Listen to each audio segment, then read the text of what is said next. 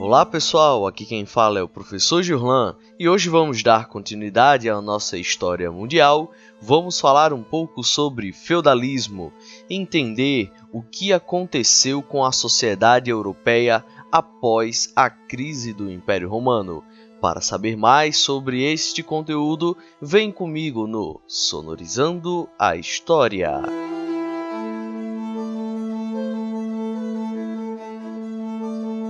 Então, o feudalismo foi uma organização econômica, política, social e cultural baseada na posse da terra que predominou a Europa Ocidental durante toda a Idade Média. O feudalismo teve origem no século V, com a crise do Império Romano, em razão da insegurança gerada pelas invasões dos povos nórdicos e bárbaros. Isso levou a população europeia a procurar outros moldes de sobrevivência o que acelerou um processo de ruralização da Europa. E esse processo de ruralização acabou levando a uma formação de uma estrutura social completamente diferente do que se acabara de ter dentro do Império Romano. Apesar de todas as dificuldades que levaram os plebeus a lutarem por seus direitos, isso acabou sendo perdido, já que a estrutura que se passa a ter dentro do feudalismo, ela é estamental, ou seja, sem mobilidade social.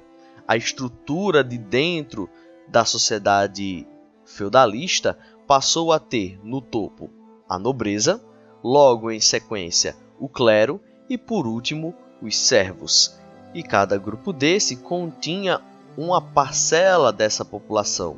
Por exemplo, na nobreza nós tínhamos o rei, que concentrava um pouco de poder político. E esse poder político era dividido entre ele e os senhores feudais. É bom deixar claro que dentro dessa estrutura feudalista, o rei perdeu a autonomia total sobre todas as coisas e o poder passou a ser fragmentado. Isso é importante a ser lembrado.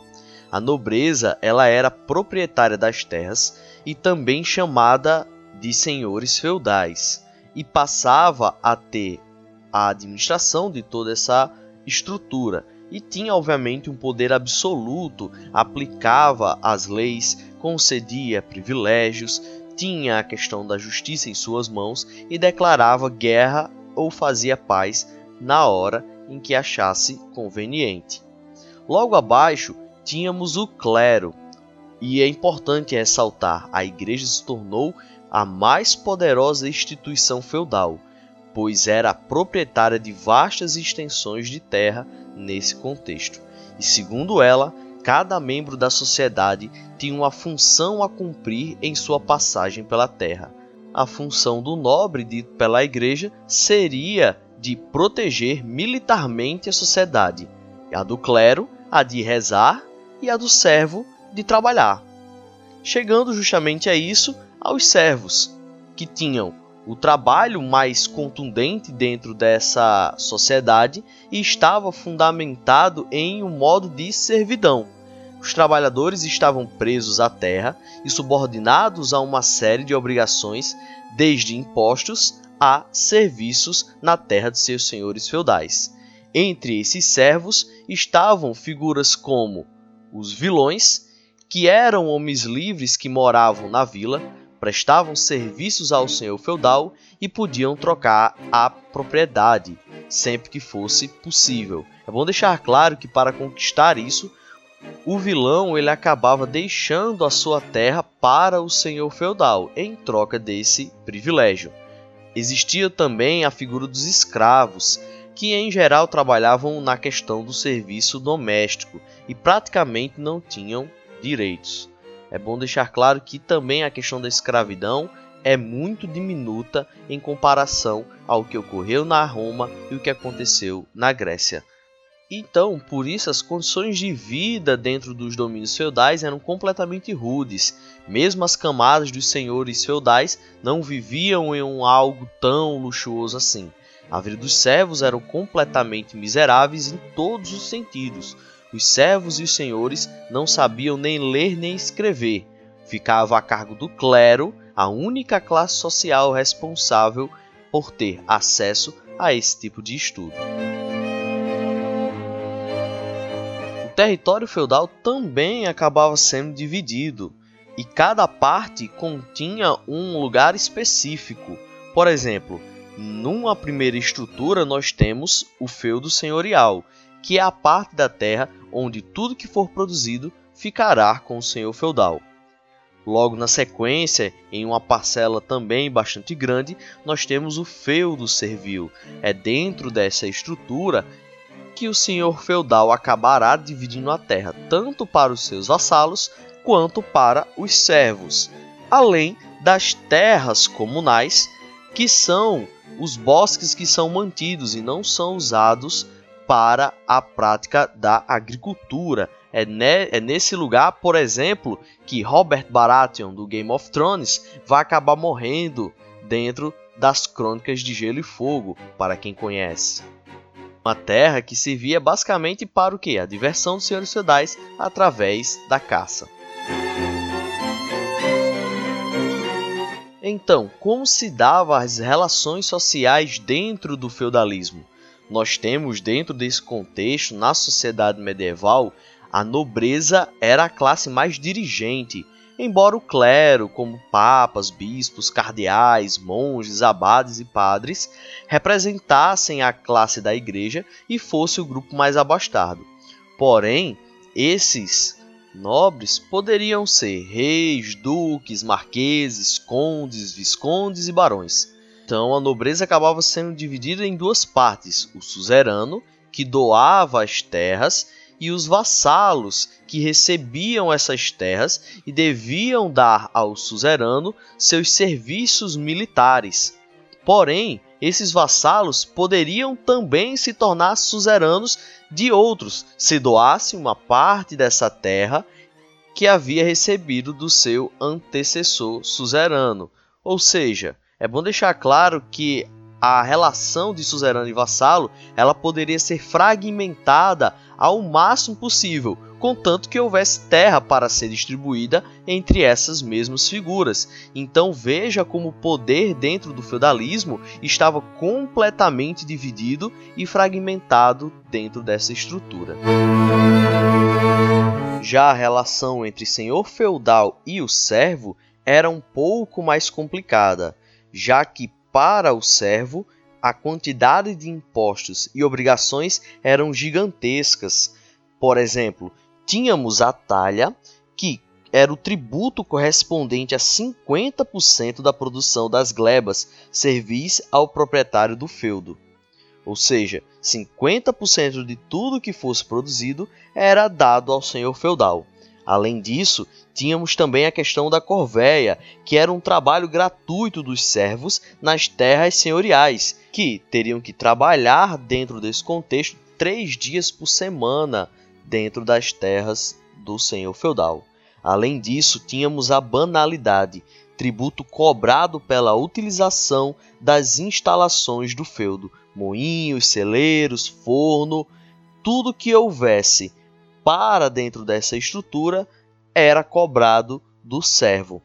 Tínhamos também a mão morta, tributo pago para que um servo fosse reconhecido como novo posseiro do lote de terra após a morte do pai. Ou seja, para você continuar na terra onde seu pai fez o acordo, você teria que pagar um imposto.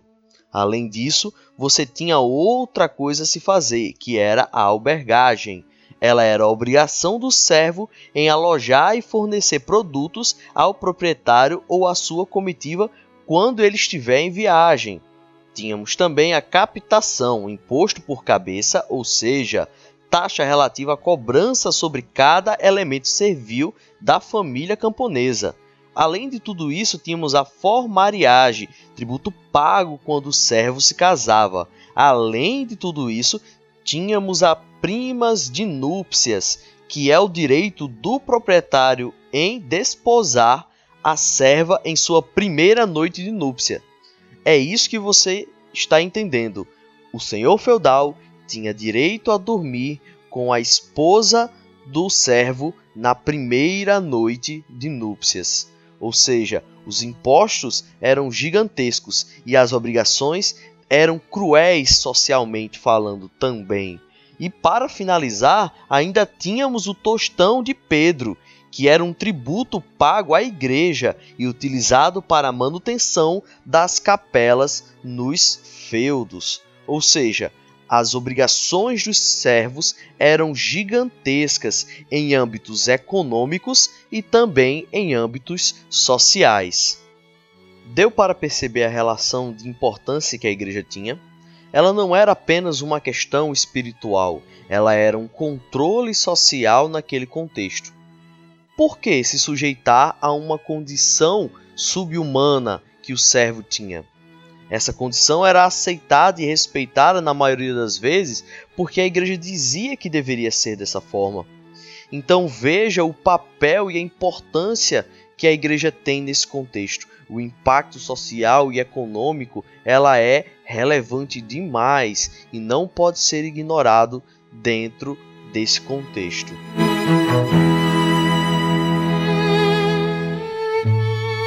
essa estrutura acabou se mantendo até o século XIV e acabou sofrendo grandes transformações a partir do século XI, na chamada Baixa Idade Média. Foi nessa época que o desenvolvimento do comércio e das cidades ampliaram as fontes de renda. Assim, as relações de produção passaram a ser baseadas trabalho livre assalariado e isso acabou modificando a estrutura do sistema feudal. Houve o surgimento de novas camadas sociais, como a burguesia, que eram os comerciantes que negociavam ao redor dos feudos nos lugares que a gente chama de burgos. Além de tudo isso, o crescimento populacional foi um dos primeiros fatores responsáveis por essa mudança no sistema de produção feudal. À medida que crescia a população, aumentava a necessidade de ampliar a área de produção e desenvolver novas técnicas agrícolas. Muitos senhores feudais, pretendendo enriquecer com a comercialização de excedentes produzidos no feudo, aumentaram por meio da força e da opressão a exploração dos servos. Esses excessos cometidos pelos senhores feudais acabaram levando a diversas fugas das aldeias e em violentas revoltas camponesas. Por causa disso, houve uma necessidade do senhor feudal em mudar a sua relação com os servos. Alguns deles acabavam arrendando terras, enquanto outros passavam a vender a liberdade aos seus servos, ou a expulsá-los mesmos da terra, colocando em seu lugar trabalhadores assalariados. O processo de mudança do sistema feudal para o sistema capitalismo foi lento e gradual, acentuando-se com o renascimento cultural, marcando assim o fim da estrutura feudal e também o fim da Idade Média. Então, pessoal, espero que vocês tenham gostado de mais um Sonorizando a História. Vocês ficaram ao som de um quarteto de cordas tocando músicas conhecidas do nosso cotidiano. Consegue adivinhar alguma? Até o próximo episódio do Sonorizando a História, o seu podcast de história rapidinha.